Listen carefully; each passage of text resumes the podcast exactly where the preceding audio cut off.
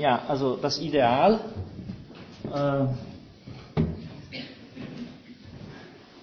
ist äh, meiner Meinung nach in mehreren Hinsichten weniger interessant als äh, andere Teile der transzendentalen Dialektik, weil es betrifft nicht so sehr die Grundaspekte und die Grundprobleme der transzendentalen Analytik, wie schon die Paralogismen und die, und die Antinomien, die äh, klassische äh, wichtigste Themen und Aspekte, die wir heute behandeln werden, sind eigentlich äh, von Kant selber eher in der 50er und 60er Jahre sogar äh, ausführlicher äh, dargestellt worden. Das ist eine Wiederaufnahme von äh, durchaus äh, volkskritischer Reflexionen, aber in neuem Kontext.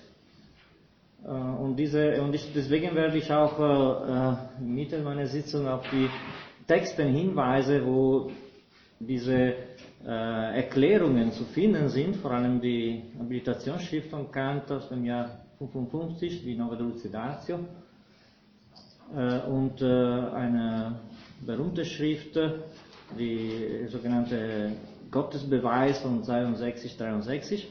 Also das sind alte, alte Reflexionen Kants, die werden jetzt wie transplantiert oder transponiert in, in Mitte der Kritik der Vernunft und diese Transposition und eine neue systematische Eingliederung ist auch nicht unproblematisch. Äh, das macht äh, diese Sektion zum Teil auch sehr schwer, vor allem Abschnitt 2 ist sehr schwer ähm, und etwas künstlich, wenn man will. Ich werde auf Texte der Sekundärliteratur hinweisen, die ein bisschen sich mit dieser Künstlichkeit, der, dieser Kontextualisierung äh, auseinandersetzen das Ideal der reinen Vernunft besteht aus sieben Abschnitten. Ich werde heute alle sieben zusammenfassen. Äh, zu lesen waren allerdings nur die äh, Abschnitte 4, 5, 6, das heißt die drei Widerlegungen, drei, sagen wir so, klassische äh, Gottesbeweise oder Formen des Gottesbeweises, nämlich äh, ontologische, kosmologische und äh, physikotheologische äh, Gottesbeweis. Das heißt, äh, alles was Kontextualisierung, Problematisierung, Sinn von dieser Widerlegungen betrifft, ist etwas mir überlassen. Ähm, auch deswegen, weil äh, ja, ein bisschen, ein bisschen problematisch zum Teil ist. Also diese Sektion der Kritik an Vernunft ist etwas vernachlässigt worden in den letzten Jahrzehnten von der Sekundärliteratur und von der Kant-Literatur. Äh, man muss allerdings sagen, äh, der Impact der die Kritik an der Vernunft in die Universitätswelt, gelehrte Welt des 18. Jahrhunderts hatte, hängt zutiefst davon ab, von dieser Sektion. Also das heißt, äh, man kann nicht sagen, das ist ein unwichtiger Teil der Kritik Vernunft, vor allem deswegen, weil Kant als epochmachender Philosoph wurde erstmal als der Autor von dieser Seite wahrgenommen, nämlich derjenige, der hat die jede Form von spekulativer theoretischer Einsicht in die Existenz Gottes als endgültig unmöglich erklärt. Äh, der allerzermalende äh, Kant sowie die Rezension von Mendelssohn ihn beschreibt, äh, so äh, endgültig, so systematisch, so klar, so äh, schlüssig wurde die Unmöglichkeit einer theoretischen äh, Beweisführung der Existenz Gottes äh, noch nie geführt. Und äh, äh, ja, das äh, hat natürlich dafür gesorgt, dass dass Kant in, vor allem im 19. Jahrhundert quasi, quasi paradoxerweise könnte man sagen, aus der Perspektive des Ideals äh, angenommen worden ist. Ich habe hier zwei kleine Beispiele äh, von zwei Dichter, die ein bisschen diese Stimmung äh, zusammenfassen, äh, äh, gebracht. Äh, sagen wir so, Kant wurde von Anfang an auch unter Zensur gesetzt. Zum Beispiel der erste, einer der ersten Professoren, der hat versucht, über die Kriege einer Vernunft zu lehren. Das war Professor Behring, Johannes Behring in, in Marburg an der Lahn. Schon äh, 85 und äh, dann könnte er nicht mehr weitermachen, weil von, von Kassel und äh, Hannover, Braunschweig kam eine Zensuredikt, Kant darf nicht gelehrt werden. Und diese Zensur hat Kant dann, ist eine lange Geschichte, ganz im 19. Jahrhundert, vor allem in viele katholische Länder.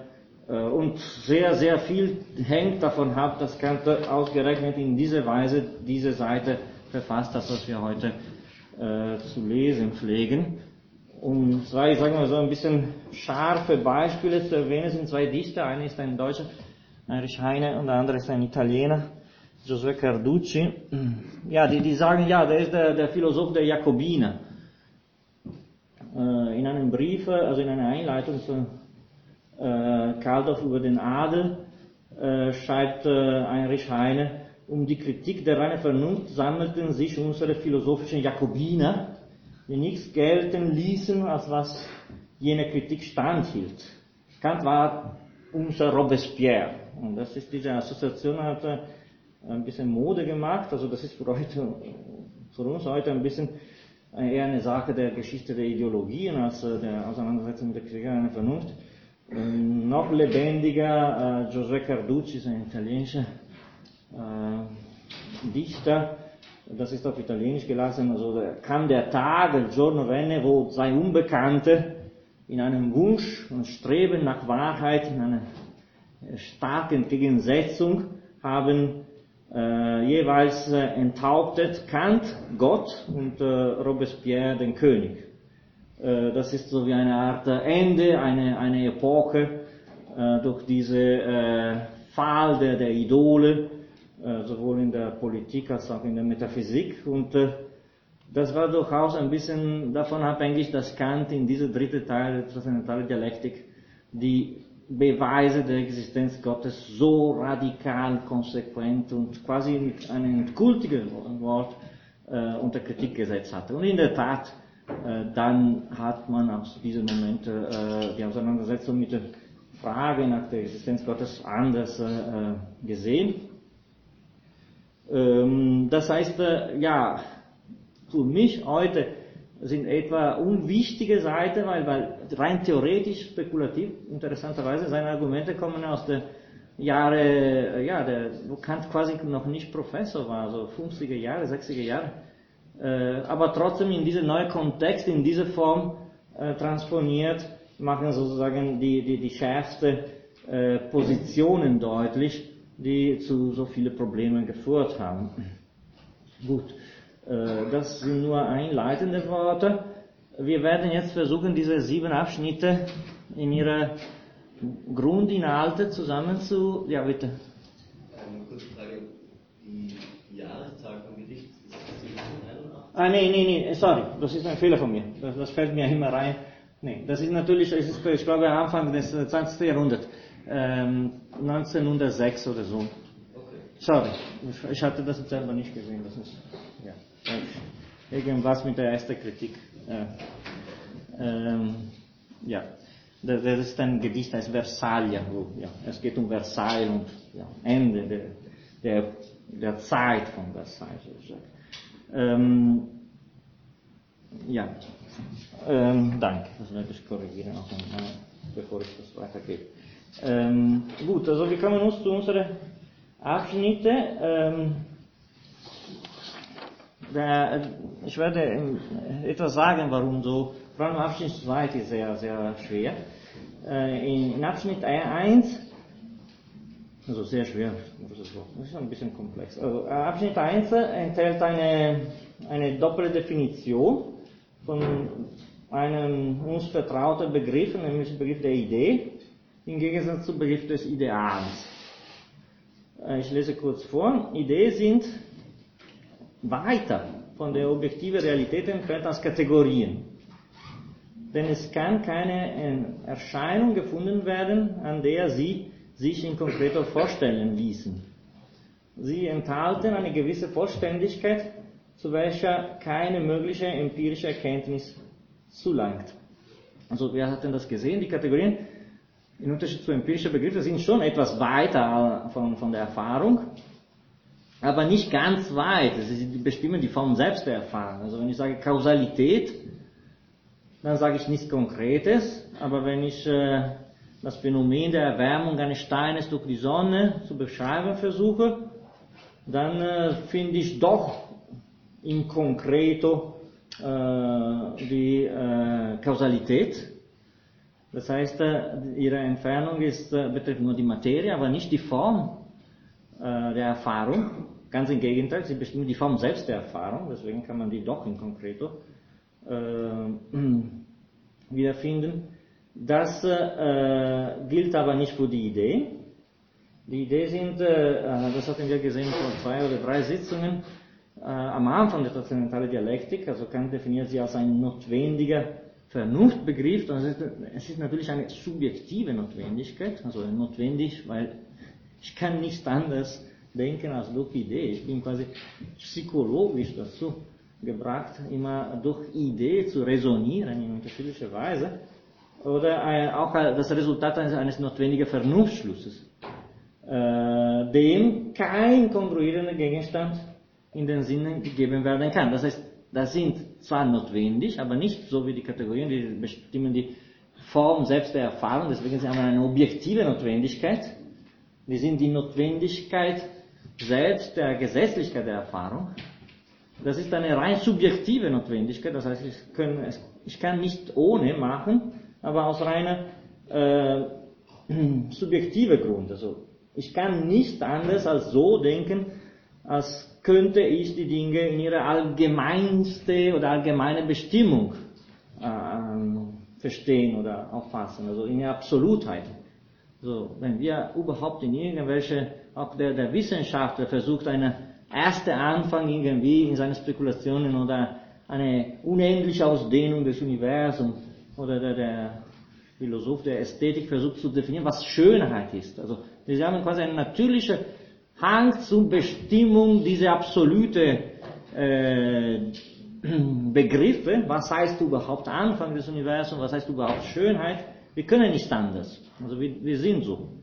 Aber der kritische Philosoph kommt hinzu, sagt, stopp, das gehört zu unserer Natur, immer auf der Suche nach, nach Schönheit und äh, Anfangen und absolute Begriffe, aber, aber das muss kritisiert werden. Also das hat keine objektive Realität. Äh, jetzt äh, unterscheidet Kant aber, dass es geht jetzt nicht um die Idee, das haben wir schon gesehen, es geht um diese Unterscheidung, um eine Unterscheidung zwischen Idee und Ideal. Deswegen lese ich lieber weiter.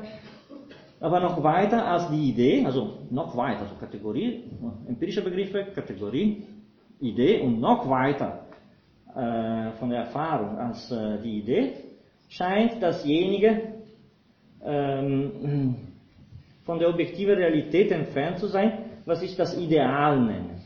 Und worunter ich die Idee nicht bloß in Konkreto, sondern in Individuum, das ist, dass ein Einzelnes durch die Idee allein bestimmbares oder gar bestimmtes Ding äh, versteht. Also noch weiter. Äh, ausgerechnet im Versuch, diese Idee zu konkretisieren, durch eine Art äh, Idealtypus, falle ich im Endeffekt noch weiter von der Erfahrung. Was macht er? Äh, in Paragraph 17 der Kritik der Urteilskraft ist auch eine sehr schöne Definition des Ideals. Äh, Kant schreibt, Ideal bedeutet äh, eigentlich ein Vernunftbegriff und Ideal die Vorstellung äh, eines Einzelnen als eine Idee adäquate Wesen. Ja? Das Ideal der Wahrheit kann, äh, weiß nicht, in der, in der Figur eine, eine eine weise Figur. Äh, der Ideal der Moral in der Figur, eine, eine, eine weise Figur, eine, eine konkrete menschliche, äh, existierende oder äh, schon existierten äh, Lebewesen. So, das ist das Ideal äh, der stoischen Weisheit in, in, der Figur von, einer, von Cicero oder Galilei für die, für die Ideal der Forschung. Äh, ich lese weiter, weil Beispiele kommen natürlich relativ leicht in dem Fall. Tugend und mit ihr menschliche Weisheit in ihrer ganzen Reinigkeit sind die Ideen, ja, das ist Tugend. Aber der Weise des Stoikers ist ein Ideal. Das ist ein Mensch, der bloß in Gedanken existiert, der aber mit der Idee der Weisheit völlig kongruiert. So wie die Idee die Regel gibt, so dient das Ideal in solchen Falle zur Urbilde der Dukengia Bestimmung des Nachbildes. So, die ganze äh, neuklassische Kunst äh, ist durchaus geprägt von, von, von Idealen des Schönen. Der, der Apollo von Belvedere, ist diese römisch-griechische Statue, die wieder gefunden worden war, war, galt am Ende des 18. Jahrhunderts als das Ideal der Schönheit schlechthin. Hier, in einer Statue verkörpert, das ist die Schönheit.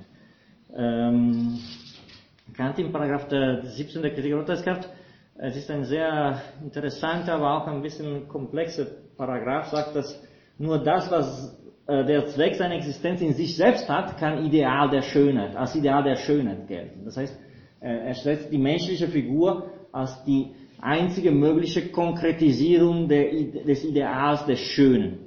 Und das führt ein bisschen äh, darauf hin zu, zu behaupten, dass rein Geschmackurteile können nicht rein Geschmacksurteile sein, sondern müssen auf eine andere Dimension des Übersinnlichen knüpfen, wo eigentlich, sagen wir so, Freiheit und Moral äh, oder Selbstbestimmung äh, eine Rolle spielen. Aber das ist ein komplett anderer Kontext. Jetzt brauchen wir nur diese äh, relativ einfache äh, Unterscheidung, was heißt Idee und was heißt Ideal. Äh, nicht bloß in konkret, sondern in Individuum, also die, die Vorstellung in Individuum eine Idee, so wie das Apollo von Belvedere für die Schönheit damals, oder ein Hiob für die Moral und jeder fällt seine Beispiele relativ leicht. Das Problematische ist äh, eher äh, darin zu sehen, dass im Übergang zu Abschnitt 2 dieser Diskurs quasi äh, komplett abgesondert wird äh, und äh, nur in eine ganz bestimmte konkrete Stelle äh, eine Bedeutung bekommt. Deswegen müssen wir jetzt ein bisschen uns vorbereiten, weil wenn ich jetzt weiter zusammenfasse und sage, was, was, was Kant schreibt in Abschnitt 2, dann ja, auf einmal, es geht nicht mehr um Ideal, und Idee, sondern äh, um logisch-ontologische Begriffe. Und dann werden wir sehen, warum das Ideal doch eine Rolle spielt. Aber nicht sofort. Das, das gehört zu den Komplikationen, die diese Abschnitt 2 charakterisieren. Die ersten Worte sind nicht von Kant, sondern auch von mir, auch von der Sekundärliteratur. Äh, es geht jetzt um ganz andere Begriffe. Was heißt überhaupt was ist überhaupt eine durchgängige Bestimmung eines Begriffes? Ähm, erstmal meine Worte, also der Grundsatz der durchgängigen Bestimmung ist eine Spezialisierung des Satzes von abgeschlossenen Dritte zusammen mit dem Satz vom Widerspruch und besagt, dass für jede Gegenstand und jede Bestimmung der Gegenstand die Bestimmung entweder besitzt oder nicht besitzt. Ne? Für jeder, jedes Ding äh, kann man sagen, was dieses Ding äh, charakterisiert oder bestimmt. Aber man kann auch sagen, dass für jedes Ding alle möglichen Bestimmungen können positive oder negative zugeschrieben werden können, äh, müssen. Das heißt, wenn ich sage, äh, ja, diese, diese Telefon ist schön, dann ist wahrscheinlich äh, wahr oder falsch. Wenn ich sage, es ist nützlich, es ist wahr, aber wenn ich sage, dieses Telefon ist weise äh, oder schmeckt gut, dann äh, es ist natürlich eine Bestimmung, die nicht dazugehört, aber der, der Prinzip der grundsätzlichen Bestimmung sagt, äh, ich muss sagen, dass jedes Ding ist entweder positiv oder negativ durch jede mögliche Form von Bestimmung charakterisiert. Das heißt, auch die Weisheit muss, wenn auch nicht positiv, sondern negativ, auch zu diesen äh, Geräten äh, zugeschrieben werden äh, können. Und der Satz, äh, alles Existierende ist durchgängig bestimmt, bedeutet, ähm, nicht allein, dass von jedem Paar einander entgegensätze gegebene, also nicht allein das von jedem Paar einander entgegensätze gegebene, sondern auch von allen möglichen Prädikate ihm immer eines zukommen. Also nicht nur zwei Entgegensätze, A nicht da, einer zukommt, sondern von allen äh, möglichen Prädikate immer äh, eines zukommen muss. Es werden durch diesen Satz nicht bloß Prädikate untereinander logisch, das ist der erste Fall, sondern das Ding selbst mit dem Inbegriff aller möglichen Prädikate transzendental äh, verglichen. Also dieser Satz will so viel sagen, als um ein Ding vollständig zu erkennen, muss man alles Mögliche erkennen und es dadurch, es sei bei oder verneint, bestimmen.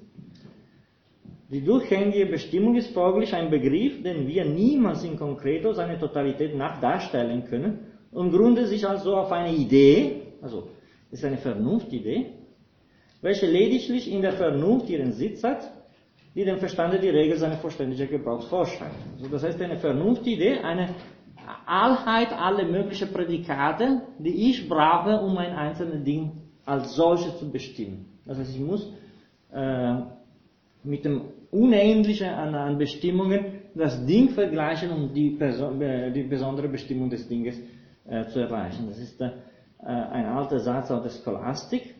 Was Kant hier macht, ist, äh, sagen wir so, die äh, Präzisierung dieser, dieser Begriffe, dieser, dieser Prädikate, diesen Satz der durchgängigen Bestimmung durch den äh, Begriff der Omnitudo Realitatis, der äh, All der Realität. Also es ist eine Konkretisierung der Idee, wir haben gesehen, das ist eine Vernunftidee, diese Allheit an Prädikate, äh, eine Konkretisierung äh, in, eine, in, eine, in, eine, in einem Ding quasi, als wäre etwas Existierendes, was all, alle möglichen Prädikate, die dazu sein gehören, enthielte.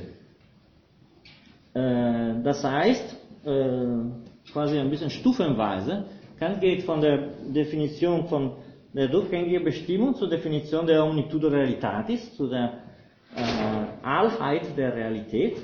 Und er schreibt, wenn der durchgängige Bestimmung in unserer Vernunft ein transzendentales Substratum zugrunde gelegt wird, welche gleichsam den ganzen Vorrat des Stoffes, das ist so wie was Konkretes im Endeffekt, es ist wirklich eine, eine Art Konkretisierung diese, äh, dieses Satzes, äh, daher alle möglichen Prädikate der Dinge genommen werden können, enthält, so ist dieses Substratum nichts anderes als die Idee, wir haben hier eine weitere Spezifikation dieser Idee, von einem All der Realitäten, also Omnitudo Realitatis. Alle wahre Verneinungen sind als dann nichts als Schranken, welche sicher nicht genannt werden können, wenn nicht das Unbeschränkte, das All zugrunde lege. Also alles, was zum Sein gehört, gehört zu diesem Ding an sich. Jetzt kommt das Wort Ding an sich sofort, wenn wir von Realismus sprechen. Und, und alles, was konkret existiert, ist nur Beschränkung dieser aller Realität. Realität. Äh, das ist das, äh, eine Art unbeschränkte, äh, unbeschränkt bestimmtes Ding. und will man äh, diese Dinge in seine Konkretheit äh, fassen, dann äh, können wir quasi in einem Übergang von dieser Idee, das ist nur eine Art Idee, zum Ideal, äh, zum Transzendentalideal äh, des Sensorialismus, des äh, Dinges an sich, was an, in sich die höchste äh, Realität hat. Ja? Die Argumentation Kant geht durch diese äh, äh, weitere Konkretisierung und äh, Auffassung äh, dieses äh, Prinzips der durchgängigen Bestimmung, in der sage ja, das ist eine, ein, ein ganzer Realität, was eigentlich das höchste Niveau der Realität selbst ist. Also diese Omnitudo Realitatis verwandelt sich durch den Übergang von der Idee zu einem Transzendentalideal in einen höchste Wesen als äh, am meisten äh, reale Wesen. Ich lese das vor.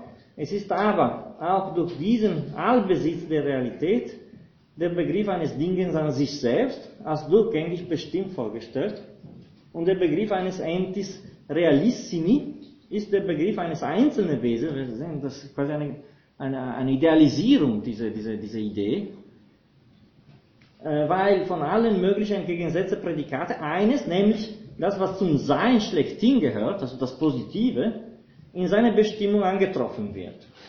Also ist es ein transzendentales Ideal, welches der durchgängigen Bestimmung, die notwendig bei allem, was existiert, angetroffen wird, zugrunde liegt. Das ist dieses äh, transzendentale Ideal, was äh, im Endeffekt möglich macht, diese durchgängige Bestimmung des Dinges von allen möglichen Perspektiven des, äh, äh, der, der Bestimmbarkeit überhaupt und die oberste und vollständigste materielle Bedingung seiner Möglichkeit ausmacht, auf welche alles Dasein der Gegenstände überhaupt ihren Inhalten nach zurückgeführt werden muss. Also wir haben eine, jeder einzelne Ding konkretisiert sich in Bezug zu dieser Allheit an Bestimmungen.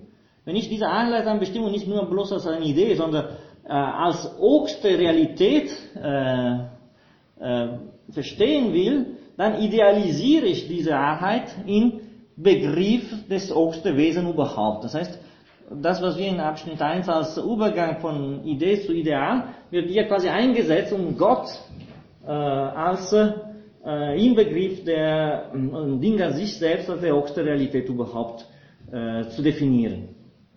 Ähm, und das erklärt uns endlich, äh, bei der Paralogismus und der Antinomie könnten wir das von Anfang an sehen, äh, inwiefern wir die klassische Struktur der Syllogistik äh, behandeln. Das führt dazu, dass wir jetzt erst jetzt verstehen, inwiefern diese ganze dritte Sektion der transzendentalen Dialektik auf Syllogismen basiert, die weder kategorisch, so wie in der Paralogismen, noch äh, äh, hypothetisch wie in der Antinomien, sondern äh, disjunktive Charakter haben. Ja?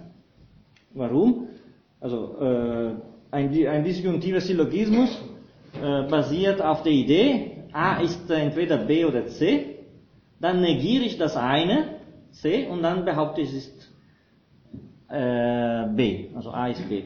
Das ist eine Einschränkung. Und natürlich, wenn diese, diese Reihe an Bestimmungen ins Unendliche geht, dann die Bestimmung des Dinges äh, geschieht durch die Einschränkung der alle negative Teile. Es ist das, nicht das, nicht das, nicht, dann deswegen ist das. Deswegen ist dieser dritte Syllogismus äh, zu engst verbunden mit dieser äh, Form von Syllogistik. Alle möglichen Prädikate, aber die meisten quasi alle negativ verstanden und das Positive bleibt übrig. Und das ist genau das, was wir jetzt äh, zu, äh, zu untersuchen haben. Also die logische Bestimmung eines Begriffs durch die Vernunft beruht auf einem disjunktiven Vernunftschlusse, in welchem der Obersatz eine logische Einteilung, die Teilung der Sphäre eines allgemeinen Begriffs enthält, der Untersatz dieser Sphäre bis auf einen Teil einschränkt und der Schlusssatz den Begriff durch diesen bestimmt. Äh, aus einer anderen Perspektive betrachten, wir können vielleicht die Sache besser verstehen, wenn wir nicht die drei Formen der Syllogistik, also kategorisch, hypothetisch, disjunktiv, sondern die drei Begriffe der, der Relation als Obertitel dieser drei Teile der Dialektik nehmen und wir sagen, im ersten Moment, es ging um eine Substanz, die Seele. Kategorisch, syllogistisch, paralogistisch bewiesen. Im zweiten Moment, es ging um eine Relation, Ursache, Wirkung. Das haben wir gesehen. Entweder bis ins Unendliche oder mit einem Anfang, entweder frei oder naturbedingt. Es ging immer um Relationen, Formen des Relationalen. Jetzt, es geht um Wechselwirkung. Wie ein Ding in, in einer Gemeinschaft der Relationierung mit, mit dem Ganzen steht. Also die, die, die, die, wahr, die wahre Struktur der transzendentalen Dialektik ist ja diese vielleicht. Äh, alle möglichen Ideen, die entstehen durch Paralogismen, nach dem Muster der Bestimmung einer gewissen Substanz, der Bestimmung einer gewissen Ordnung an Kausalitäten und der Bestimmung eines gewissen Platzes an den Dingen in der äh, Gesamtheit der, der aller anderen Dinge. Ja. In den Ideen steht sozusagen jetzt wieder dieses potenziell Unendliche drin, dass immer alle Prädikate gleichzeitig denken, geht natürlich nicht. Aber wie kann ich dann daraus Regeln ableiten?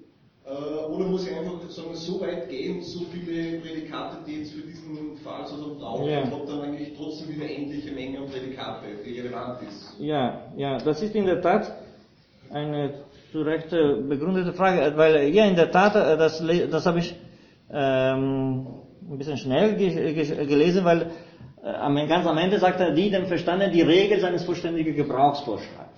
Äh, das heißt, das ist, das ist tatsächlich die positive Funktion der Idee, Regeln dem, dem Verstand vorzuschreiben. Dadurch, dass, äh, dass das Thema der, des Anhangs ist, also wo die, die, die Idee nicht nur negativ, so wie wir jetzt sehen, sondern positiv in, in dialektisches Spiel mit dem Verstand, also äh, eine Rolle spielen. Das heißt, die können dem Verstand sagen, wie er handeln soll.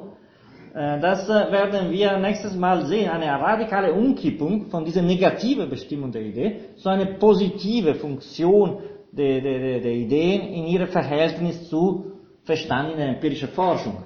Das heißt, letztes Mal hatten wir das schon gesehen, bei dieser äh, notwendige weiter Teilung zum Beispiel oder eine Weitersetzung, das war eine regulative Gebrauch der Idee. Das sagte ja, das, das geht, es geht jetzt nicht um eine Infinität, sondern um ein Indefinitum. Du bist aufgefordert, immer weiter zu teilen. Äh, das heißt, die Idee sagt, wie, wie du handeln sollst, aber sagt nicht, was Ding, das Ding an sich in seiner Quantität ist. Äh, die, das Verhältnis, diese, diese Bestimmung des regulativen Gebrauchs der Idee, positiv, es war eine positive Funktion der Idee, äh, im Verhältnis zu Verstand.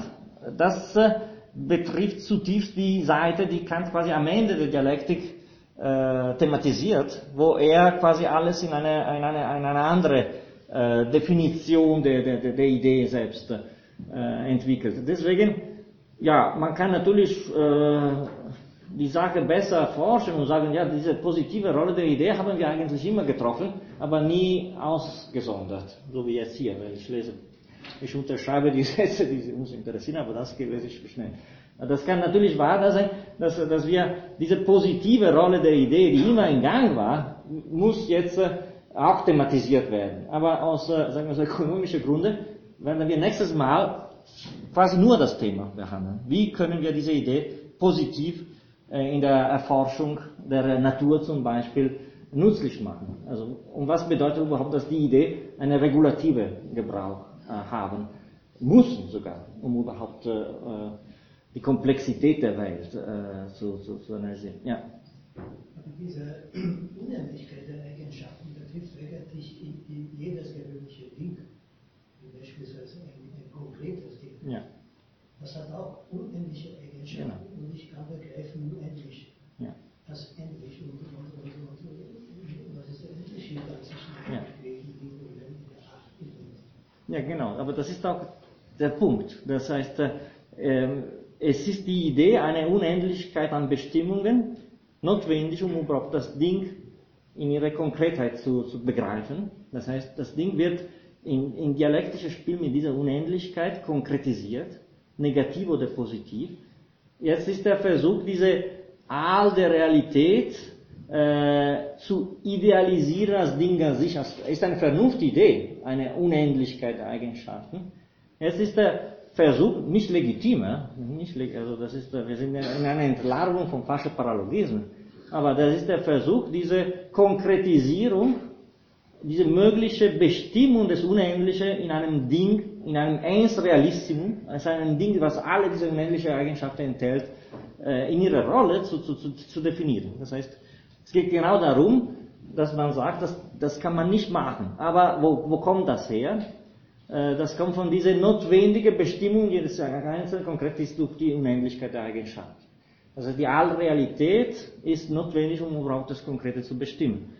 Äh, und diese Transformation ist ja eine Idee der Vernunft äh, in eine Art Konkretisierung, in einer Paralogistik, wenn man will, sagen, das gibt sowas. Es gibt so wie eine Art oberste Wesen. Es gibt ein Wesen von allen möglichen Bestimmungen des Seins. Es gibt das oberste Sein, es gibt sowas. Äh, ja, und das ist genau der Punkt. Das heißt, in jeder äh, spezielle Bestimmung ist diese Relation enthalten. Äh, das heißt, ich kann nicht nur sagen, entweder A oder nicht B, sondern ich muss in Bezug auf alle möglichen Prädikate immer eine, eine, eine mögliche Zugang, einen logischen Zugang finden. Und diese Allheit der Prädikamente äh, definiert sich als äh, quasi in einem dialektischen Spiel mit, dem, mit der Konkret. Also das Ähnliche und das Unähnliche äh, spielen logisch und äh, ontologisch eine, eine, in einer Relation. Und äh, der Versuch, das zu idealisieren und zu konkretisieren, führt dazu, dass man das quasi in eine Art oberste Realität, als Idee, als, äh, das ist äh, deswegen jetzt die Kategorie der Gemeinschaft ins Spiel. Also ich bin in Relation mit dem, mit dem Ganzen und diese Ganze wird jetzt konkretisiert. Es geht nicht mehr um eine Ursache-Wirkung-Beziehung, sondern um eine Allheit an alle Relationen. Ja. Wie kann man das dann einfach unterscheiden zur, zur ähm, Erkenntnis a priori ähm, in, in, der Mathematik, also ähm, a priori synthetisch, also zum Beispiel die Idee eines, eines Dreiecks, ist das dann jetzt die Idee in diesem Sinne oder ja, also ähm, ja, die Idee eines drei, äh, genau das. Genau, Sie, lesen mir quasi die Seite danach. Äh, es geht genau darum, dass, äh, dass in der Bestimmung der Realität dieser oberste Wesen, ja, äh, die Beispiele sind äh, oft, oft die, die, der, der Mathematik. Kant sagte, äh, es ist analytisch äh, notwendig für jede Dreiecke drei Ecke oder drei Seiten zu haben. Äh, ich kann diese Dreiheit vom Begriff des Dreieckes oder des Triangels nicht trennen, aber wenn ich die, das ganze Ding äh, eliminiere, dann ist kein Widerspruch in, in, in meiner Behauptung. Das heißt, genauso wie ich, äh, um überhaupt zu sa sagen zu können, dass er Dreieck, drei Seiten haben muss, den, den Triangel erstmal setzen muss, so geht es auch für Gott in Bezug auf den Begriff der Existenz. Ich kann Gott mit all seinen Prädikate, inklusive Begriff der Existenz, aufheben. Äh, aber einmal gesetzt ist analytisch enthalten, dass es äh, eine Existenz hat. Das, äh, das, sehen wir wirklich gleich. Deswegen äh, ich mache nicht jetzt diesen Sprung, weil äh, sonst äh, versteht ihr sicherlich nicht, warum ich schon sowas sage. das ist in Abschnitt 4, diese mathematische Auffassung der, der Existenz Gottes. Jetzt haben wir Abschnitt 2 zu Ende gelesen. in Abschnitt 3 äh, kommen wir zu unseren klassischen Gottesbeweisen. Äh, natürlich, ich, ich, will jetzt nicht sagen, dass, dass ich das gut erklärt habe. Äh, deswegen habe ich auch einen Satz von einem guten Interpret der kantischen Philosophie, Jean Ferrari, der war jahrzehntelang äh, Präsident der französischen Kantgesellschaft, der hatte den, den Kapitelchen für die Kant-Ausleger zum Ideal. Und ich werde dieses Mal auch ausnahmsweise auch das kopieren und weitergeben, weil er zu Recht eine Reihe an Schwierigkeiten betont und erklärt, oder wenigstens macht klar, dass es eine äh, Schwierigkeit darin liegt, dieser Übergang von zweiter zu dritter Abschnitt des Ideals zu verstehen. Äh, ich habe einen Satz von ihm jetzt äh, beispielsweise raussortiert. Die Distanz zwischen dem Gott, der gewöhnliche Beweise, die im folgenden Gegenstand der Untersuchung sind, und diesem Ideal der reinen Vernunft als Idee der absolute Einheit der Bedingungen aller Gegenstände des Denkens überhaupt ist groß. Ja, gut, es ist groß, weil tatsächlich, Kant kommt jetzt äh, von diesem äh, Ideal des Einsrealismus zu einer einfacheren äh, Widerlegung aller möglichen Gottesbeweise. Jetzt, wie diese das hatte ich auch vorher gesagt. Also in der vorkritischen äh, Schriften Kant setzt sich auseinander mit gewissen Beweisen der Existenz Gottes und äh, das bleibt äh, ohne Kontext. Hier versucht er diese, diese Beweise äh, quasi in eine, in eine Struktur einzupflanzen, die ist äh, schon gegeben. Und das ist das Problem der systematischen Architektonik der Christianen Vernunft. Sehr oft äh, hat man ein bisschen das Gefühl, die, die, die Argumente sind ein bisschen eingekastelt mit, mit einer gewissen äh, Künstlichkeit. Jedenfalls, ja, das, äh, das, es gibt eine, eine Kontinuität zwischen den Schriften der, der, der 50er Jahre und auch eine Kontinuität in diesem Gottesbeweis, was wir jetzt äh, analysieren werden. Ähm, und äh, hier kommt eher zu äh, ja, Idealisierung, diese, diese Moment der zugänglichen Bestimmung, zu einer Einheit der Realität, zum Gott und äh, zu einer sagen wir so, klassische Widerlegung der Möglichkeit, überhaupt die äh, Existenz Gottes äh, zu beweisen. Und man muss ein bisschen diese zwei Teile, also Abschnitt 91, 2 und 4, 3, 4, 5, 6, 7, ein bisschen in ihre parallele Kontextualisierung betrachten. Das ist nicht einfach, das gebe ich zu. Und das sagt Ferrari und er erklärt auch sehr gut, warum es nicht einfach ist. Es ist natürlich ein logischer Übergang, aber dadurch, dass wir jetzt alles durch diese Muster, Substanz, Kausalität, Gemeinschaft, kategorische, hypothetische, äh, disjunktive Syllogismen, jetzt kommt, Gott kommt notwendigerweise thematisiert innerhalb der Form der Gemeinschaft, als All der Realität, und aufgrund der Struktur der disjunktive Syllogistik. Das heißt, ich schließe alles ein und die Einschränkung von dem Ganzen gibt es konkret. Äh, hier kommt Gott zu, zu, zur Diskussion und kommt auch eine Verwandlung der Diskussion oder der, der, der, des Stiles der, der, äh, der Auffassung Kants mit einer direkten äh, Entgegensetzung oder Auseinandersetzung mit den klassischen Beweisen der Existenz Gottes, wie diese in der Tradition sich gegeben haben, aber auch rein logisch äh, vernunftkritisch zusammengefasst. Das ist immer wieder der Versuch Kants, eine, eine Reihe an dogmatische Theorien in ihre schlussige Darstellung in der subjektiven Notwendigkeit des, der Vernunft, wie sie resoniert, weil sie so resonieren muss. Das heißt, es ist eine Entlarvung eines Scheins, aber zutiefst eingepflanzt in unsere Art zu denken. Und er sagt ja, wollen wir Gott überhaupt beweisen, dann haben wir nur drei Möglichkeiten. Und diese drei Möglichkeiten fassen zusammen alle möglichen Beweise der Existenz Gottes aus einer theoretischen Perspektive äh, betrachtet. Ich lese kurz vor.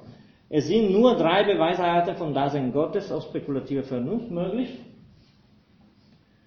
Alle Wege, wie man in dieser Absicht einschlagen mag, fangen entweder von der bestimmten Erfahrung und der dadurch erkannten besonderen Beschaffenheit unserer Sinnenwelt an und steigen von ihr nach Gesetzen der Kausalität bis zur der Ursache außer der Welt hinauf. Das ist die erste Möglichkeit.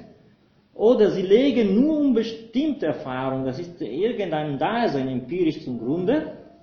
Oder dritte Möglichkeit, sie abstrahieren endlich von aller Erfahrung und schließen gänzlich a priori aus bloßen Begriffen auf das Dasein einer höchsten Ursache. Der erste Beweis ist der physikotheologische, der zweite der kosmologische, der dritte der ontologische Beweis. Mehr gibt es ihrer nicht und mehr kann es auch nicht geben. Also das ist dann ja, quasi eine, eine, eine logische, äh, transzendental philosophische äh, Auffassung oder Zusammenfassung der Gesamtheit der, der Beweise der Existenz Gottes in, in drei äh, Protoformen. Die werden hier in einer Ordnung wiedergegeben, die ist nicht die, die Ordnung des Ideals, die ist genau umgekehrt. Also jetzt werden wir uns erst in Abschnitt 4 mit der ontologischen Beweis der Existenz Gottes, dann werden wir zu kosmologischen übergehen und dann zu physikotheologischen und Kant äh, setzt in klare Worte die, die Priorität des ontologischen Beweis vor alle anderen. Das heißt, im Endeffekt werden wir sehen, dass der kosmologische gut analysiert zu einer ontologischen zurückzuführen ist und dass der physikotheologische zu einer kosmologischen. Das heißt, quasi drei, was hier als erste äh, dargestellt wird, ist in zwei enthalten und zwei ist in eins. Also ontologischer Gottesbeweis ist der fundamentale Gottesbeweis, das in ihm quasi enthalten findet ein kosmologischer und in ihm quasi enthalten ein physikotheologischer. Oder es gibt eine strukturelle Abhängigkeit von der physikotheologischen, von kosmologischen, von kosmologischen, von ontologischen. Diese, äh, diese Struktur wird hier nur angedeutet, aber in letzter Abschnitte äh, deutlich gemacht. Das werden wir am Ende sehen. De facto fangen wir mit äh, ähm, in Abschnitt 4 äh, mit der klassischen Widerlegung des äh, ontologischen Beweises äh, vom Dasein Gottes. Ähm, was diese, sagen wir so, anselmische oder kartesianische Beweis sagt, das wird vom Kant relativ klar zusammengefasst. Das habe ich jetzt hier nicht äh, wiedergegeben. Ich glaube, die meisten haben das vertraut, dass es, ja, es geht um eine Definition. Wenn Gott äh, das Ens Perfectissimum ist, mag wohl nicht sein, dass in dieser Reihe an Perfektionen, was einen Begriff definieren, äh, ein Mangel an Existenz enthalten sei. Also Gott muss existieren, weil es ist in seiner Definition selbst äh, als äh, eins ist seine Unendlichkeit, seine Notwendigkeit, seine Allmacht und was noch immer, seine Attribute äh, wären nichts, würden sie nicht die Existenz enthalten. Das heißt, Gott per Definition ist. Das lässt sich nicht widerlegen, sonst wäre kein Gott. Ähm, das ist ein, ein logischer, ontologischer Beweis.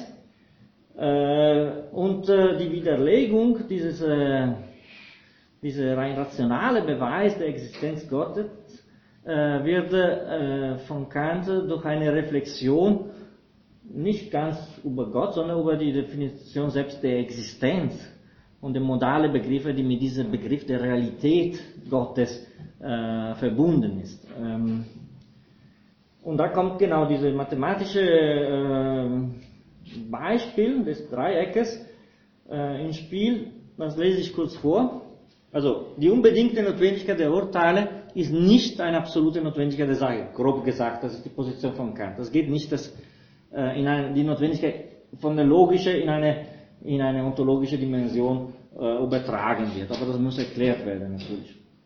Wenn ich das Prädikat in einem identischen Urteil aufhebe und behalte das Subjekt, so entspringt ein Widerspruch. Ja?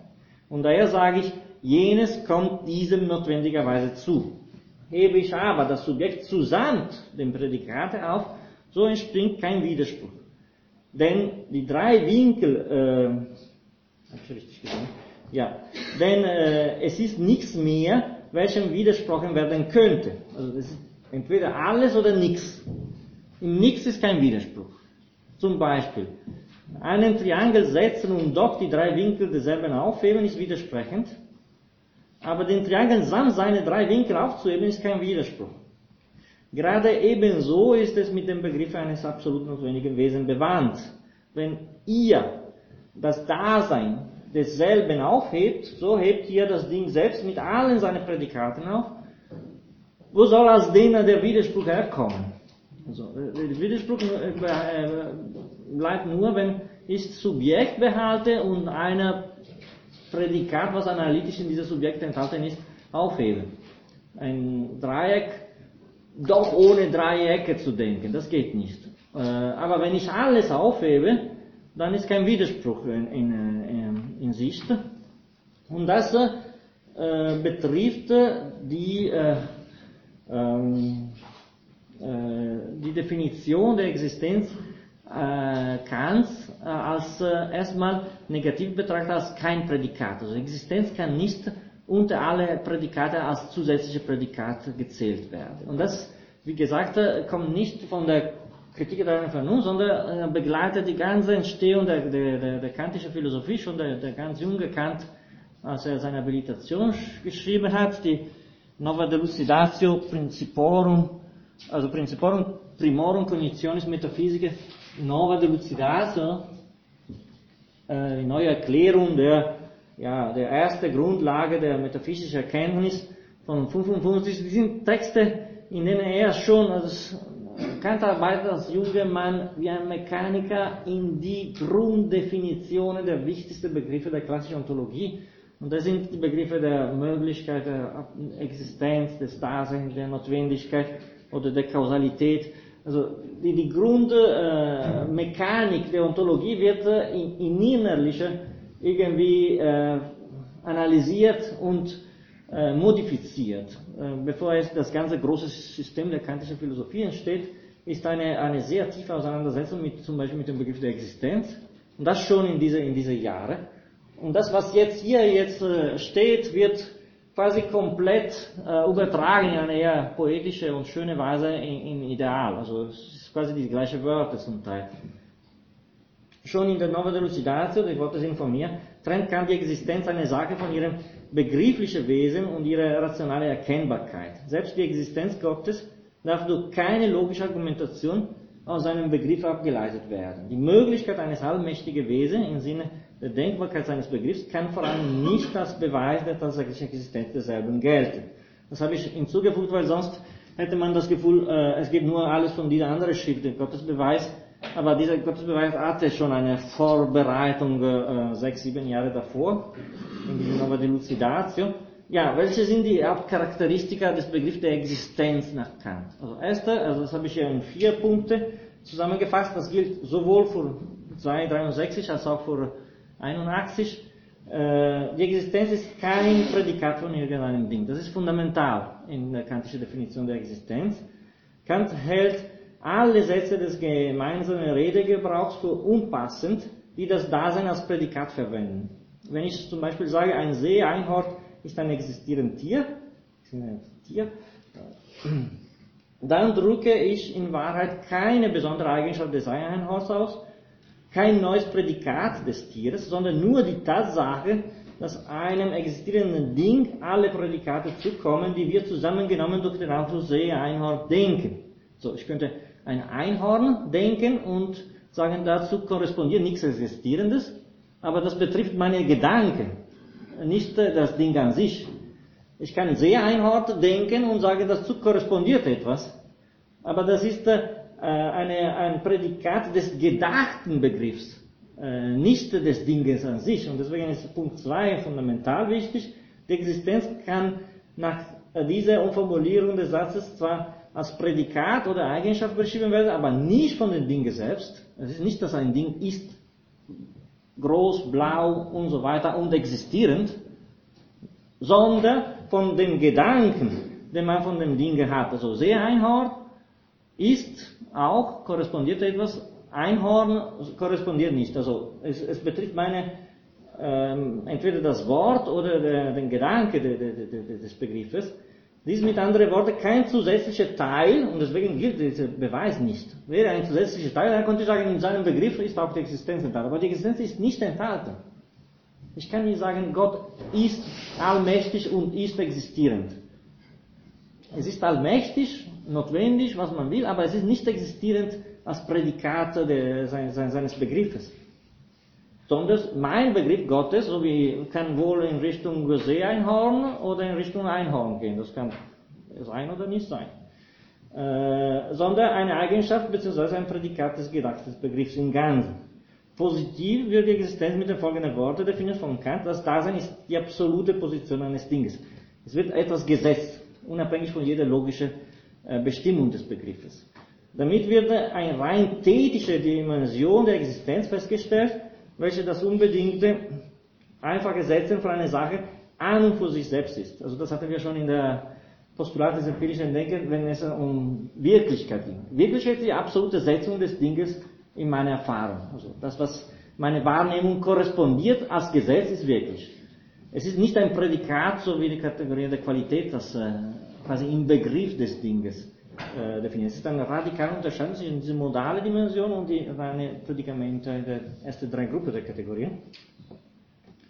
Ja, äh, was an sich selbst ist ein Zitat, ist immer, das ist eine Reflexion. Äh, 17 bedeutet ja, das sind die, die, Bände der, der Reflexion aus den Jahren 60er Jahren. Was an sich selbst gesetzt ist, existiert. Was an sich selbst aufgehoben ist, existiert nicht. Was weder das eine noch das andere ist, ist unbestimmt. Dass etwas existiert, kann man nur aufgrund einer sinnlichen Erfahrung feststellen. Ich sage, dass etwas existiert, nur weil ich es gesehen habe oder von denen vernommen, wie, äh, äh, die es gesehen haben. Letzte Charakteristika der, der, der, des Begriffs der Existenz bei Kant unterscheidet zwischen dem Sein als Existenz und dem Sein als logische Koppel in einem Urteil. Wenn ich sage, Gott ist, dann sage ich offensichtlich etwas anderes als Gott ist allmächtig. Im ersten, äh, im zweiten Fall verbleibe ich innerhalb der begrifflichen Bestimmung eines bloß möglichen Dinge. Im ersten Fall erfüllt das Wort ist keine relative, sondern eine absolute Funktion. Hier wird kein neues Prädikat zum Begriff hinzugefügt, das wiederhole ich schon ein bisschen, sondern das Subjekt selbst mit all seinen Prädikate. Diese zwei Formen des Seins sind nach Kant deutlich zu unterscheiden, so Zitat auch vom Gottesbeweis, die Beziehungen aller Prädikate zu ihren Subjekten bezeichnen niemals etwas existieren. Das Subjekt musste dann schon als existieren vorausgesetzt werden. Also diese, ich werde äh, einige, äh, einige Artikel de, de, de, des Kant-Lexikon, was ich selber verfasst habe, weitergeben, wo diese Begriffe Dasein, Nichtsein, Existenz äh, ja ungefähr so äh, dargestellt werden. Die, die, die, die bestimmende Kern von der äh, Widerlegung des ontologischen Gottesbeweises im Ideal. Also das, was im Ideal macht, ist einfach ja, eine Verkürzung, Verschönung der Wörter seiner seine vorherigen Schriften. Ja, so enthält, das ist vom Ideal jetzt, das Wirkliche nichts mehr als bloß Mögliche. Und das wirkliche Tal, das hatten wir schon mehrmals gesagt. Das ist vielleicht die berühmteste Stelle, wo Kant von dieser Untertaler äh, schreibt enthalten nicht das Mindeste mehr als 100 möglich. An sich sind sie gleich. Wirkliche Taler, wirkliche Euro, sagen wir heute, und unwirkliche Euro. Aber in meinem Vermögenzustand ist mehr bei 100 wirkliche Taler als bei dem bloßen Begriff derselben. Das ist der ermöglicht, das ist klar. Äh, Nochmal, diese absolute Setzung. Das ist nicht ein Prädikat der Taler, die Existenz, sondern es, entweder habe ich die oder habe ich die nicht. Aber was sie sind, ist immer das Gleiche. Das gleiche gilt auch für Gott. Es ist das, was ich definiere. Dann kann ich das haben oder nicht haben. Das kann ich ausblenden oder konkretisieren in eine Behauptung seiner Existenz, aber ich kann nicht sagen, im Begriff ist enthalten, so wie der, ist ein Unterschied zwischen 90 und 100, aber es ist nicht ein, ein, ein begrifflicher Unterschied zwischen 100 Daseinende und 100 Nicht-Daseinende. Das geht nicht. Das ist nicht eine quantitative Bestimmung durch ein Prädikat.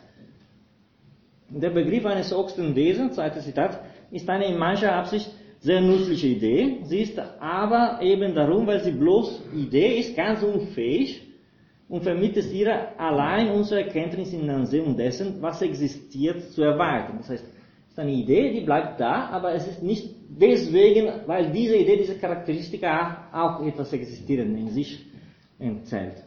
Und dann, ja, die, die, die, das ist der, der letzte Satz, dann bisschen, sagen wir so quasi, ein bisschen ähm, halb lustig.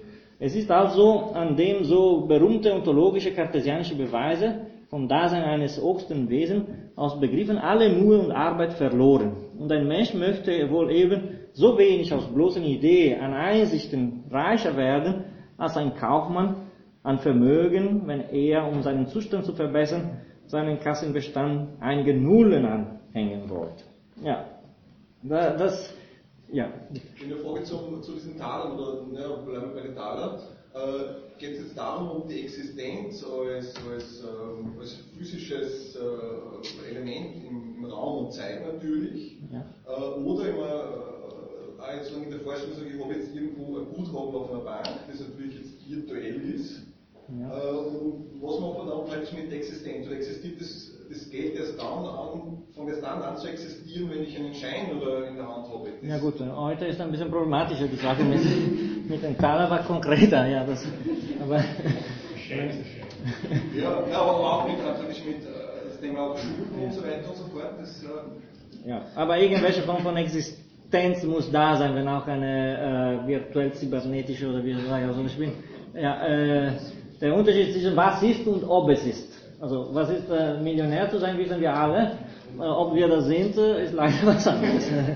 ja, äh, das heißt, er ist, Kant will einfach eine, eine radikale Zäsur setzen zwischen dieser Möglichkeit im Begriff selbst eine Behauptung zu setzen. natürlich, die, die klassische Beispiele waren quasi wie die Mathematik. So wie ein Dreieck ist so, dann ist Gottes Existenz. Also dieser Übergang zwischen einer mathematischen Reflexion so eine, eine philosophische. Äh, als wären die Prädikate mit die Form quasi die Materie enthalten. Das ist, äh, das haben wir immer wieder gesehen, dass äh, die in der Mathematik sind die, die formale Bestimmungen zugleich eine Realisierung. In, Im Fall der Physik äh, können wir nur die Formen bestimmen, aber die Realisierung, äh, wir sind einfach, wir warten, was, uns, was wir sehen. Das ist eine absolute Setzung. Und das betrifft auch Gott wenn auch eine allerhochste, das kann nicht in eine logische Abstraktion quasi mathematisch gesetzt werden. Äh, wenn auch das eine, eine, Einsicht in seine Essenz ist. Ja, das Kant somit äh, konkretisiert und schließt eine, eine, eine enorme ja, Menge an, an, an, an, Texte, wo er sich gegen diese äh, logikisierende Form des Metaphysischen enthält, wo alles von der Logik abhängt. Also natürlich diese Tradition kommt von Duns Scotus, das sind Philosophen, die quasi in der Logik selbst der Sache ihre eigene Existenz quasi als Komplementum, als, als, als, als Resultat der, der logischen Perfektion sehen wollten. Es gibt eine, eine, quasi eine mathematische Welt und äh, etwas hat die Charakter, das Charakteristikum auch zu existieren. Aber das ist in der Tradition der, der Metaphysik des 18. Jahrhunderts, die Existenz für Baumgart ist ein Komplementum Possibilitatis und auch für Wolf, das heißt, die Möglichkeit enthält nicht nur alle Prädikate, sondern auch die Existenz selbst. Äh, das, das äh, wird von Kant kräftig gekontert, äh, auch aufgrund der Auseinandersetzung mit der Existenz, mit dem Beweis der Existenz Gottes. Weil genau diese Tradition hat immer an diese anselmische kartesianische zurückgegriffen. Das ist die Idee, man könne die, die, die, die Existenz innerhalb der Möglichkeit reduzieren und dann in einer Ontologie des Möglichen auch das Existierende widersetzen. Bei Leibniz, wenn auch in sehr Geschichteweise, ist auch das Gleiche. Nur eine allerbeste Welt existiert und das Reale ist das Rationale. Das findet man wieder danach bei Hegel. Also das ist nicht so, äh, selten, dass man die Realität unter die Rationalität. Äh, es geht jetzt nicht nur um Beweis der Existenz Gottes, es geht um diese Möglichkeit, Realität und Rationalität quasi zu subordinieren. Kein sagt, das geht überhaupt nicht. Ich kann nicht die Realität in die Rationalität wiederfinden. Wenn es auch die perfekte Rationalität in Intellektus Dei äh, für mich unzugänglich, so wie bei Leibniz sagt, ja, wir können nicht natürlich die höchste Rationalität, aber wären wir Gott, dann würden wir verstehen, warum wir existieren. Wären wir Gott, würden wir verstehen, warum diese die beste aller Welten ist. Was, was aus unserer Perspektive äh, absurd scheint, ist aus der Perspektive Gottes doch rational. Doch ist die beste aller Welten.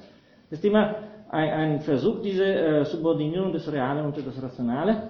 Und äh, durch diese, sagen wir so, platte Auseinandersetzung mit der klassischen Beweis der Existenz Gottes versucht Kant, die Realität von der Rationalität drastisch zu, zu, zu, zu, zu trennen. Und deswegen ist, äh, ja, ja, bitte. Ist das denn tatsächlich das erste Mal, dass das, also es Kant da, ähm, der Erste das macht? Nein, nein, nein, nein. Es gab schon, äh, es gab schon Widerlegungen und es gab Positionierungen.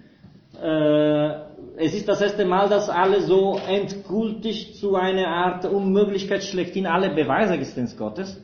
Aber sagen wir so, wenn wir zwei große Traditionen im Mittelalter sehen, eine geprägt durch Duns Scotus, andere durch Thomas, schon Thomas von Aquin hatte äh, diese rein ontologische, rein logische Beweis der Existenz Gottes nicht bevorzugt, sondern aus einer anderen Perspektive die Existenz Gottes äh, zu demonstrieren versucht.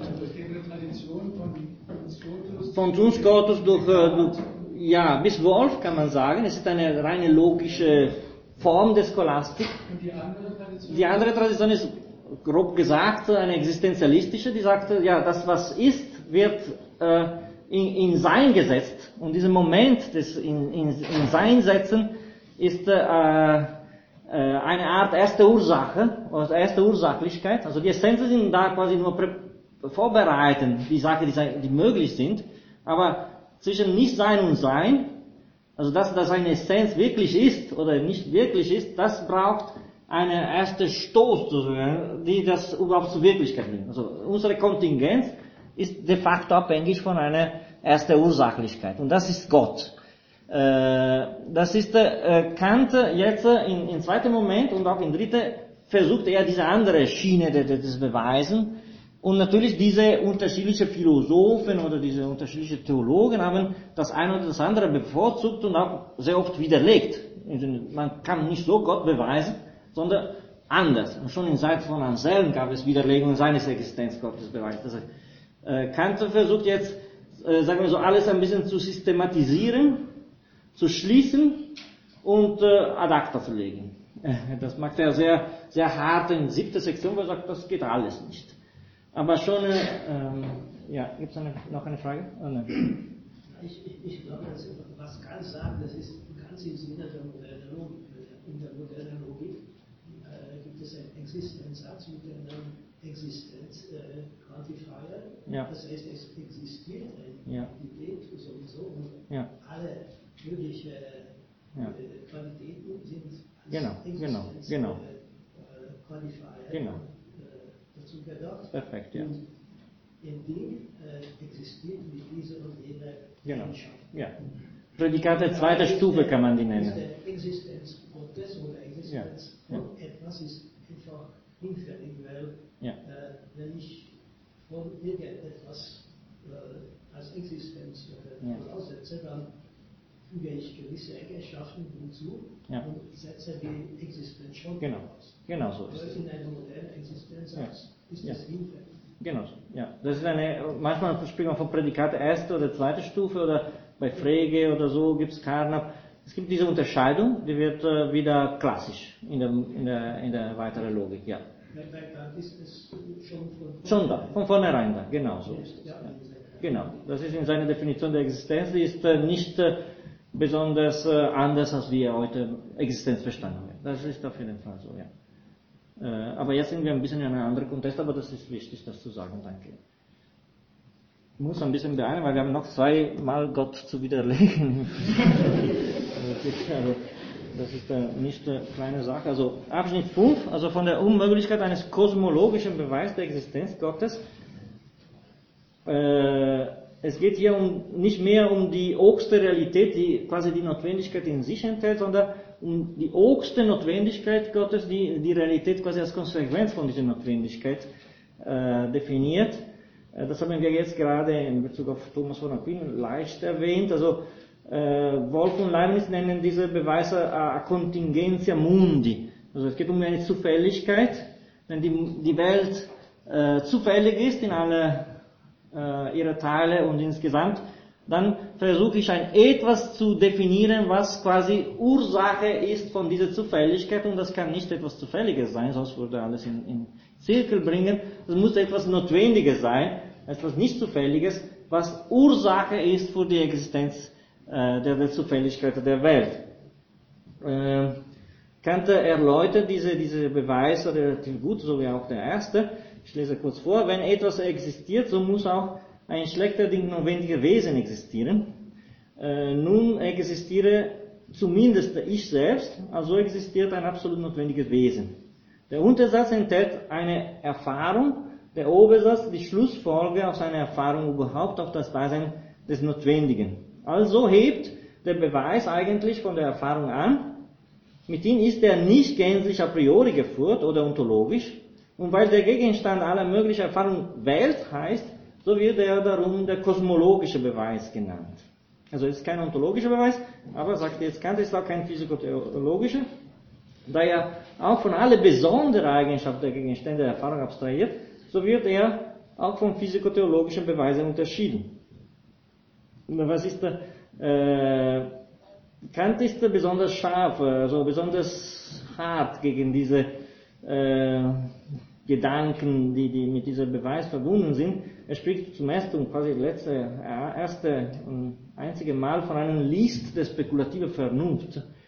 Er sagt im Endeffekt, ja, die Leute, die nicht, äh, die sehen das Scheitern des ontologischen Beweises, dann finden ein Refugium in einer in eine Erfahrung als Grundlage und dann setzen eine notwendige Ursache von dieser äh, zufälligen Erfahrung in einem anderen, dann behaupten diese Notwendigkeit, aber kommen nicht zu einer richtigen Erklärung von dieser Notwendigkeit. Das äh, können wir lesen, dann kommentieren. Um seinen Grund recht sicher zu legen, fußet sich dieser Beweis auf Erfahrung, das heißt, bleiben wir in der, in der Welt, und gibt sich dadurch das Ansehen, es sei von ontologischen Beweisen unterschieden. Das heißt, wir fangen nicht an von einer Definition, logisch-ontologisch, sondern von einer ganz konkreten Erfahrung. Äh, des Zufälligen notwendigerweise, der auf lauter reine Begriffe a priori sein ganzes Vertrauen äh, setzt. Diese Erfahrung aber bedient sich der kosmologische Beweis nur, um einen einzigen Schritt zu tun, nämlich zum Dasein eines notwendigen Wesens überhaupt. Das heißt, er geht weg von der Zufälligkeit, sagt, ja, alles ist zufällig, wir sind zufällig. Was ist die Ursache von dieser Zufälligkeit? Muss was anderes sein als diese Zufälligkeit. Deswegen ist was anderes, deswegen ist Gott. Es ist etwas, was überhaupt dazu geführt hat, dass die Zufälligkeit da ist. Er setzt den Begriff der Kausalität in Ganze, deswegen kosmologisch, weil wir nehmen die, Welt in Ganze und sagt, das Zufällige äh, in, überhaupt in Beziehung zu etwas anderem muss eine Beziehung zu einer notwendigen äh, äh, Form der, der Ursachlichkeit. Äh, also ich kann nicht Gott in sich ontologisch, logisch demonstrieren, deswegen gehe ich weg von Gott und sage, ich brauche es also aber als Ursache. Das ist, äh, deswegen ist ein List. Also ich verlasse diesen Versuch, Gott selbst zu begreifen und wie Thomas zum Beispiel setze ich mich in der Welt und sage, ich brauche etwas, das mich überhaupt in die Existenz gebracht hat. Äh, und er spricht sogar von einem Kunststück, also das abwertende Wort, sind in diesem Abschnitt 5 immer wieder zu finden. Das Kunststück des kosmologischen Beweises äh, zielt bloß darauf ab, um dem Beweise des Daseins eines notwendigen Wesens a priori durch bloße Begriffe auszuweichen der ontologisch geführt werden musste, wozu wir uns aber gänzlich unvermögend fühlen. Also das, wir sind nicht fähig, deswegen gehen wir weg, aber verzichten nicht auf die Idee, wir können Gott in seinem Dasein äh, beweisen. In dieser Absicht schließen wir aus einem Grunde gelegten wirklichen Dasein, einem zugrunde gelegten wirklichen Dasein, eine Erfahrung überhaupt, so gut es sich will, tun lassen auf irgendeine schlechte notwendige Bedingung derselben. Wir, heben, wir haben als denn diese äh, in ihre Möglichkeit nicht notisch äh, zu erklären. Also in Abschnitt 7 wird er auch besser erklären, dass, äh, dass das nicht geht. Also das, es lässt sich nicht die, eine Ursache in reine spekulative Form definieren. Also, äh, Ursachlichkeit hat immer mit Erfahrung zu tun und man kann nicht von einer nicht äh, in Erfahrung gelegte Definition der, der, der, Ursache-Wirkung-Beziehung überhaupt. Das ist eine, eine grundsätzliche Unmöglichkeit, ähm, die Kant in Abschnitt 7 besser erklärt. Hier habe ich noch einen Satz herauskopiert, weil es ist sehr drastisch und radikal. Und das korrespondiert zu unseren äh, Antinomien. Vierte Antinomie, Antithesis. Also, Kant schreibt die unbedingte Notwendigkeit, die wir als den letzten Träger aller Dinge so unentbehrlich bedürfen, ist der wahre Abgrund für die Menschen. Das ist sehr, sehr hart. Also alles, also die Idee, man habe irgendwelche Form von absoluter Notwendigkeit, äh, das ist der Abgrund der Vernunft. Äh, in der vierten Antinomie, Antithesis hat er gesagt, die absolute Notwendigkeit kann nicht in der Reihe sein, kann nicht die ganze Reihe insgesamt sein und kann nicht auch außerhalb der Reihe sein. Das hat er schon quasi äh, antizipiert, was er hier sagt. Also man kann nicht irgendwelche Form von absoluter Notwendigkeit in Relation mit der bedingten Notwendigkeit setzen. Als Teil, als ganz oder außerhalb. Und hier wird außerhalb gesetzt und das Ganze, das Ganze der relativen Notwendigkeit muss verursacht werden. Und im Endeffekt äh, schreibt Kant, äh, dass äh, diese äh, Unfähigkeit, äh, Gott selbst zu bestimmen, führt quasi zu einem Trick. Ja, ich, ich behaupte nur die Notwendigkeit, aber die Bestimmung selbst bleibt in ontologischer Beweis äh, enthalten. Und diese Abhängigkeit, das zweite Moment, also das kosmologische von ontologischer, wiederholt sich auch in der Abhängigkeit des physikotheologischen von kosmologischer, weil wir haben äh, im dritten Moment nicht mehr mit, mit der Welt an sich zufällig an sich zufällig, deswegen muss ein notwendiges, was diese Zufälligkeit verursacht oder zu, zu, zu, zu, zu Dasein gebracht hat, sondern es wird nicht die Welt an sich, sondern wird die Welt in dieser ganz bestimmte Form äh, definiert. Also, auch in diesem Fall Kant äh, ist relativ großzügig in der Beschreibung, was ist ein physikotheologischer Beweis von Dasein Gottes. Ich habe eine der Absätze raussortiert, wo er punktmäßig das erläutert die Hauptmomente dieses Beweises. In der Welt finden sich allerwärts deutliche Zeichen einer Anordnung, das ist das Wort, Ordnung. Also nicht die Welt, sondern diese Welt. Schau, schau wie schön. Da, deswegen muss Gott sein. Schön, wie schön ist diese grüne Wiese in Sonne. Deswegen Gott. Also das ist eine Art äh, von, also die, die Komplikation oder die Schönheit oder die besonderen Effekte, die diese Welt verursacht, sind ein klarer Beweis der Existenz eines Architekten oder, ja, lesen wir weiter. In der Welt finden sich allerwärts deutliche Zeichen einer Anordnung nach bestimmter Absicht mit großer Weisheit ausgeführt und in einem Ganzen von unbeschreiblicher Mannigfaltigkeit des Inhalts, sowohl als auch unbegrenzte Größe des Umfangs. Den Dinge der Welt ist diese zweckmäßige Anordnung ganz fremd und hängt ihnen nur zufällig an. Existiert also eine erhabene und weise Ursache oder mehrere, die nicht bloß als äh, blind wirkende, allvermögende Natur durch äh, Fruchtbarkeit, sondern als Intelligenz durch Freiheit ihrer Ursache der Welt sein muss. Die Einheit derselben lässt sich aus der Einheit der wechselseitigen Beziehung der Teile der Welt als Glieder von einem künstlichen Bauwerk an demjenigen, wohin unsere Beobachtung reicht mit Gewissheit, weiterhin aber äh, nach äh, allen Grundsätzen der Analogie, es geht hier um eine grundsätzliche Analogie, mit der Wahrscheinlichkeitsschließung. Eine Analogie zwischen äh, einem, einem Architekt oder einem Künstler, der etwas schafft, und der Hauptkünstler, der da sein muss und etwas so wie diese Ordnung verlangt. Es kann nicht sein, dass es von alleine kommt. So schön, so perfekt, so gut funktioniert. Das ist die Idee, ich brauche einen, einen hochste Künstler, aber die Einheit ist an sich mit Gewissheit festzulegen, aber die, die, der Akt der Inkraftsetzung dieser Einheit äh, ist nur mit Wahrscheinlichkeit durch Analogie. Ich projiziere quasi eine äh, ja, gewohnte Vorstellung des, des Tuns, des Produzieren auf, auf eine metaphysische Ebene. Und das äh, wird äh, von Kant auch als, als unmöglich geklärt in der Bestimmung des Begriffes selbst von dieser äh, Ursache. Äh, ich lese vor, der Schluss geht also von der in der Welt so durchgängig zu beobachtenden Ordnung und Zweckmäßigkeit als eine durchaus zufällige Einrichtung auf das Dasein einer ihr proportionierten Ursache. Das ist, in diesem Fall ist die Ursache nicht mehr das ganz andere. Vorher hatten wir die, das Zufällige und dann das Notwendige. Hier sagt, nee, das ist, diese Art von, von Konstrukt braucht eine proportionierte Fähigkeit in Konstruieren. Der Begriff dieser Ursache aber muss uns etwas ganz Bestimmtes von ihr zu erkennen geben. Und hier ist der Punkt, wo er sagt, das, das gibt uns nicht, diese, diese ganz bestimmte äh, Grundlage. Und er kann also kein anderer sein als der von einem Wesen, das alle Macht, Weisheit und so weiter, mit einem Worte, die alle Vollkommenheit als ein allgenugsames Wesen besitzt.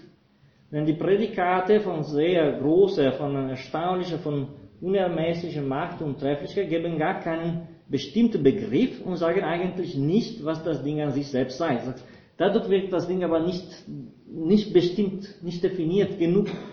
Äh, was bleibt, ist nur eine Analogie zwischen einer äh, täglichen Erfahrung äh, der Produktion von, äh, von, von, von gewissen Gegenständen zu der Produktion der Welt überhaupt.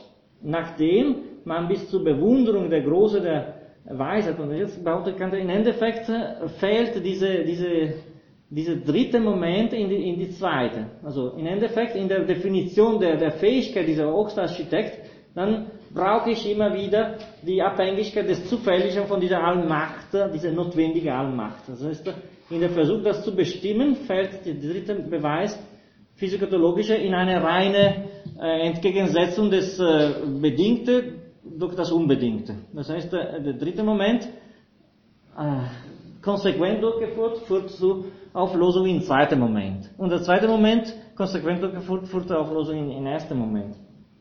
Also, nachdem was man bis zur Bewunderung der Große, der Weisheit, der Macht etc. des Welturhebers gelangt ist und nicht weiterkommen kann, so verlässt man auf einmal dieses durch empirische Beweisgründe geführte Argument, das verlässt man auf einen gewissen Moment und geht zu der gleich Anfang aus der Ordnung des Unzweckmäßiger der Welt geschlossene Zufälligkeit desselben. Das ist der Schritt, was notwendigerweise hinzukommt, ist Argument 3 zu verlassen und zu Argument 2. Also blieb der physikotheologische Beweis in seiner Unternehmung stecken, sprang in diese Verlegenheit plötzlich zu dem kosmologischen Beweis über und da dieser nur ein versteckter ontologischer Beweis ist, so vollführte er seine Absicht wirklich bloß durch reine Vernunft, ob er gleich anfänglich alle Verwandtschaft mit dieser äh, abgeleugnet hat. Also der, der dritte ist äh, im Grunde abhängig vom zweiten und der zweite ist im Grunde abhängig vom dritten. Was könnte, und das wäre wirklich auch noch einmal, muss ich sagen, es wäre besser, das alles ein bisschen in, in Ruhe zu diskutieren und nicht so schnell durchzuführen. Aber ähm, mir ist wichtig, dass wir die sieben Abschnitte in ganz und grobe äh, zu Sicht bekommen. Der siebte Abschnitt ist interessant, weil äh, es ist eine Art äh, entspanntere, äh, ruhigere und breitere äh, Zusammenfassung äh, seiner, äh, seines Gesagten. Äh, hier werden die, äh, die drei äh, Beweise und deren Widerlegung im Spektrum der unterschiedlichen Positionen der, der, der Theologie erstmal äh, begriffen. Die Theologie äh, mag wohl äh, entweder aus bloßer Vernunft, das ist die Theologie Rationalis, oder aus Offenbarung, das ist die Theologie äh, Revelata sein. Also das Einzige, was sagen wir so, für den Philosoph interessant ist, ist die Theologie Rationalis, was ähnliches hatten wir gesehen auch in der, der Psychologie. Das Einzige, was, was ein Philosoph quasi in Interesse hat, ist die Psychologie Rationalis und nicht die empirische. Äh, die Theologie Rationalis, äh, das entspricht unsere drei Beweise, zerfällt in eine transzendentale und eine natürliche. Äh, das erste ist die Erkenntnis ähm, des Dasein Gottes aus bloßer Vernunft und das zweite ist in einer Analogie mit, mit, mit der Natur. Also. Transzendentale Theologie ist die Theologie der Deisten, das heißt, Gott wird als Weltursache, das ist quasi Argument 1 und 2, entweder ontologische, äh, Gott an sich begriffen, oder kosmotheologische, äh, Bezug auf eine Welt, eine Welt überhaupt. Dagegen die natürliche ist das, äh, was wir unter physikotheologische Beweise zusammengefasst haben. Das heißt, es steht hier eine Analogie und die Natur wird in ihre besondere, bestimmte Charakteristika definiert. Und die natürliche kann entweder eine, eine physikotheologische oder eine moraltheologische. Also, das sind zwei Formen des, der, der Ordnung. Die Ordnung der natürlichen Welt und die Ordnung der, der, der moralischen Welt. Und beide als Ordnungen bedürfen einer ordnenden Architekt, das dazu geführt hat, dass es diese Ordnung überhaupt gibt. Das heißt, die, die zweite Form der Theologie Rationalis, die natürliche, ist die Physiko, basiert auf physikotheologische Beweise. In seiner Widerlegung hat er nur die Physikotheologie in Sicht gehabt, aber nicht die Moraltheologie. Hat eine, eine gewisse Form von Ordnung. Ja. Ist denn eine Immanenztheologie aller Spinoza oder so ist doch eigentlich nicht mit inbegriffen? Ja, er, er, er, er kommt oft zu dieser Reflexion über die, die, die, die Unmöglichkeit eines Begriffs, eine Causa sui, eine Art Kausalität, die nicht äh, abhängig ist von etwas anderem. Also die, die Möglichkeit, dass etwas sich setzt als Ursache von sich selbst. Als sei das auch äh, eine, eine Art von spekulative Kausalität. Also die, äh, natürlich, wenn diese Immanenz ist eine Art, ja, das stimmt schon, dass es nicht so präsent ist. Diese, diese Idee, Gott ist die Welt. Also diese Kritik leistet eigentlich nicht. Ich bin nicht sicher. Ich, äh, ich bin nicht sicher, weil ich, das ist seine eigene Zusammenfassung. Ich bin nicht sicher, dass, dass, äh, dass im, im Laufe der, der, der, der Seite nicht auch äh, diese Spino, spinozianische oder spinozistische äh, Auffassung, weil es ist eine, eine besondere Form von Kausalität die, äh, die Weiterführung von dieser Sektion 7 ist alles über die Unmöglichkeit, irgendwelche Form von, von, von Kausalität außerhalb der Erfahrung zu definieren, äh, als spekulative, in, in der spekulative Vernunft. Das kann ich, das habe ich auch quasi zusammengefasst. Es sagt, eine theoretische Erkenntnis ist spekulativ, wenn sie auf einen Gegenstand oder solche Begriffe von einem Gegenstande geht, wozu man in keine Erfahrung gelangen kann. Also das ist die Idee, äh, die äh, Bestimmung, also wenn die Spekulation hat nicht mit Erfahrung zu tun, dann sagt er unmittelbar danach, die Kausalität darf nie spekulativ sein.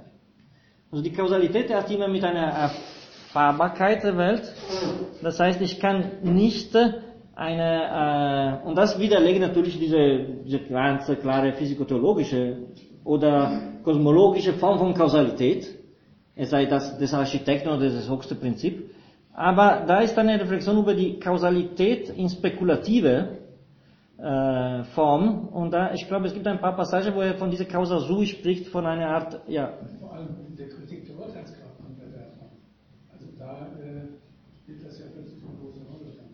Äh, Causa sui, also so zirkuläre Kausalität ist ja eigentlich keine Kausalität. Ja. ja. Wesentliche, wesentliche Aspekte einer Kausalität. Dieses Kausalität ist ja. eigentlich nicht unter Kausalität fassen und in der Kritik der Urteilskraft kommt er dann ja eigentlich drauf, dass er das äh, als Begründung des Lebens äh, ja. angehen muss, als eine weitere regulatives Prinzip der Vernunft. Also das ist lieber. Ja. Ja, das ist wirklich nicht gesagt, aber das ist in der Tat da. Das heißt, es gibt äh, eine, eine minimale Öffnung an, an, an andere Formen des Gottesbeweises. Äh, das sind in, in, in dieser siebten Sektion enthalten, vor allem in Richtung Moralphilosophie.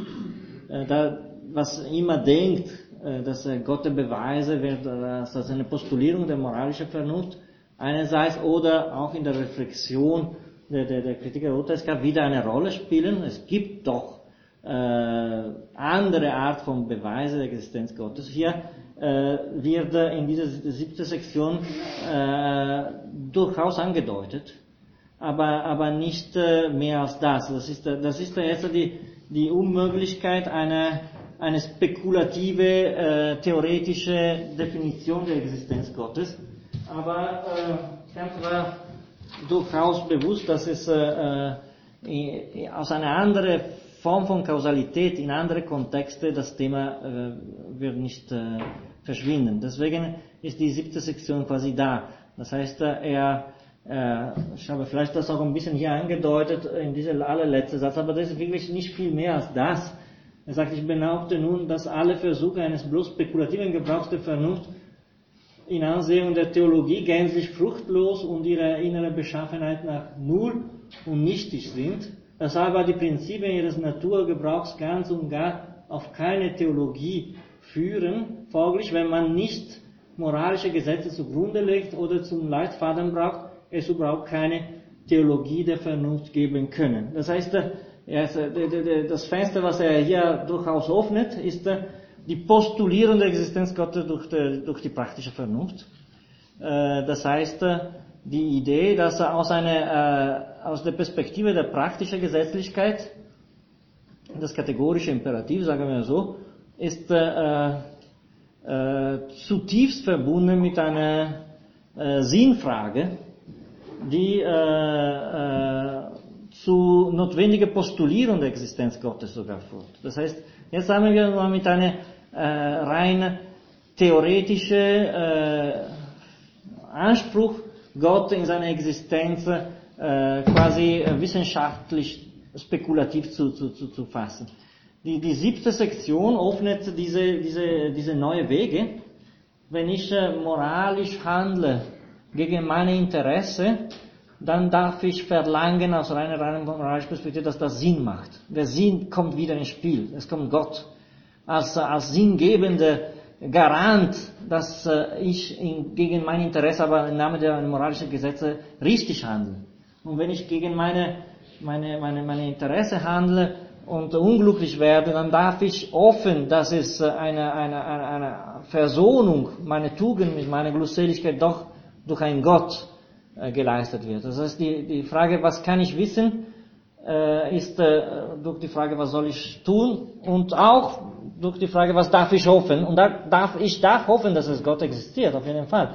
Weil äh, ich darf hoffen, dass mein moralisches Handeln äh, nicht umsonst ist, auch, auch für mich, dass die Glückseligkeit nicht komplett ausgeklammert äh, wird. Das heißt, in siebter Sektion öffnet Kant, wenn auch nur flüchtige Blicke in diese andere, äh, in diese andere Teile seiner Auseinandersetzung mit Gott, in der praktischen Vernunft und auch dann in die letzten Kapitel der, der dieses Buches, wo, wo Vernunft und äh, Freiheit und Natur sich in eine Auffassung des Gesamten, in einer Zielrichtung der, der, der Zukunftsidee äh, wieder definiert wird. Das heißt, es ist durchaus wahr, also äh, das ist ein, ein, ein kleiner, äh, eine kleine Ecke seiner äh, Gottauffassung.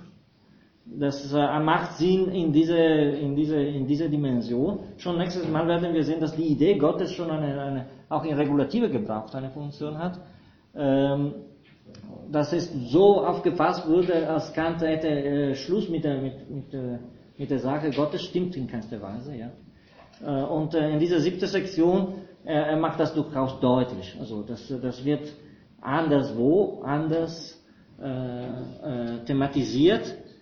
Ähm, das heißt aber nicht, dass, dass es eine Milderung oder ein Widerspruch in das, was wir jetzt gesagt haben. Also rein theoretisch kommen wir zu Gott keineswegs. Und die Moral wird durch theoretische Beweise der Existenz Gottes sogar äh, geschädigt. Also wenn, wenn wir moralisch handeln aufgrund der Existenz Gottes, dann handeln wir nicht mehr moralisch, sondern wir erwarten gewisse, wir sind in einer Beziehung, wo eine Ordnung gesetzt wird, äh, durch äh, jemand, der uns sagt, was du machen sollst, sonst bezahlst du die Konsequenzen.